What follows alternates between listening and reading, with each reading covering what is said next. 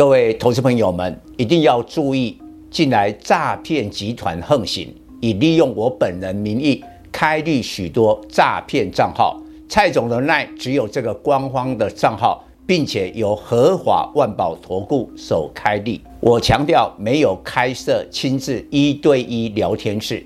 没有技术班教学，没有互委托下单，没有港股、美股及任何衍生性金融商品交易。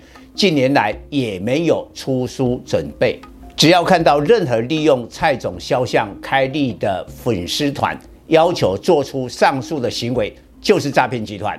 粉丝们看到一定要帮我们检举，共同抵制。感谢大家。各位粉丝朋友，大家好，我是蔡明彰，现在是礼拜四盘后的分析。今天反弹，但是我要告诉大家要忍住。我认为大盘短期还有低点，所有的粉丝呢，应该是谨慎的面对，并且做好资金控管。那这一点最重要。只要大盘未来稳住的话，有很多现金的人。一定是最大的赢家，但是为什么我说大盘可能还有低点？我觉得现在最重要的还是在外在的环境，比如说英国，尤其是韩国，会不会金融危机？我昨天礼拜三特别还分析了相当深入的分析，韩国会不会金融危机？台股会跟着跌到哪里？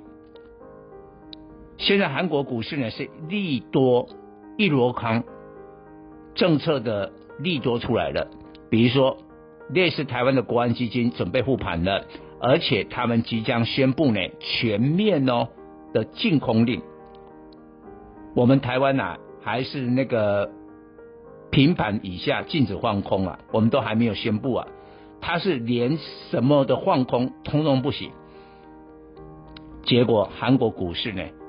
今天开盘涨了一点八趴，但是收盘只有涨零点零七趴，收在今天的最低啊，利多失灵。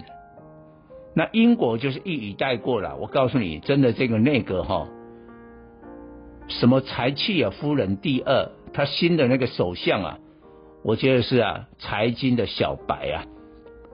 现在英国的通货膨胀非常的严重，大概 CPI 十一趴。居然还要大规模的减税，你等于把通膨火上加油嘛？所以昨天欧美的股市大涨，是因为英国的央行准备购债。我觉得哈，这个自相矛盾呐。你要降通膨，你就要紧缩了，你绝对不可以再大规模的财政刺激跟减税的。所以礼拜四呢，下台北时间下午三点多啊，这个欧洲股市一开盘，英国就大跌超过一趴。哎，今天晚上欧美股市可能就紧张喽。再过来，我们看最大的权值股台积电破底。台积电为什么破底？有人说，台积电呢，明年呢，这个晶圆代工的报价，恐怕呢，大客户苹果啦、NVIDIA 不买单。假如这是真的，我告诉大家，TSMC 明年的 EPS 会从今年的三十六块降到三十，三十的话，我给十二倍的本益比只有三百六，哎，给十三倍三百九，哎，所以台积电今天尾盘出现四三二跌破前低四三三呐，收盘跌三块四三五，我觉得哈，假如晶圆代工明年的涨价。没有办法被大客户接受的话，台积电会破底。台积电一破底了以后，一拖拉股票可能会被拖累啊。你看那个光照二三三八的光照，昨天跌停。好，那昨天是大盘跌三百多点跌停哈，这个恐怕非战之罪啊。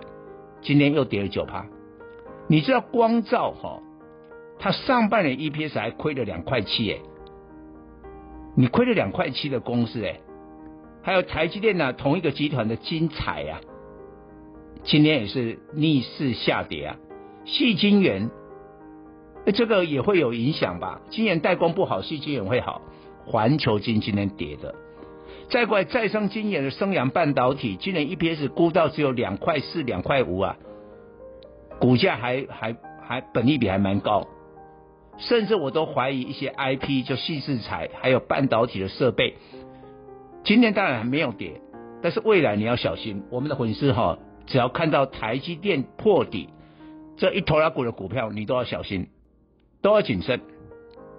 但今天坏在哪里？今天涨停的股票，你看又轮回，投机性的股票啊，这个这样的话，这个盘还不稳啊。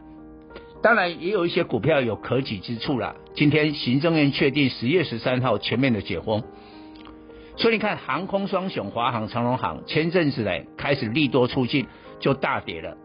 本来应该是说一直涨一直涨啊，涨到宣布了以后利多。出尽才跌，它提前已经跌了一大段哦。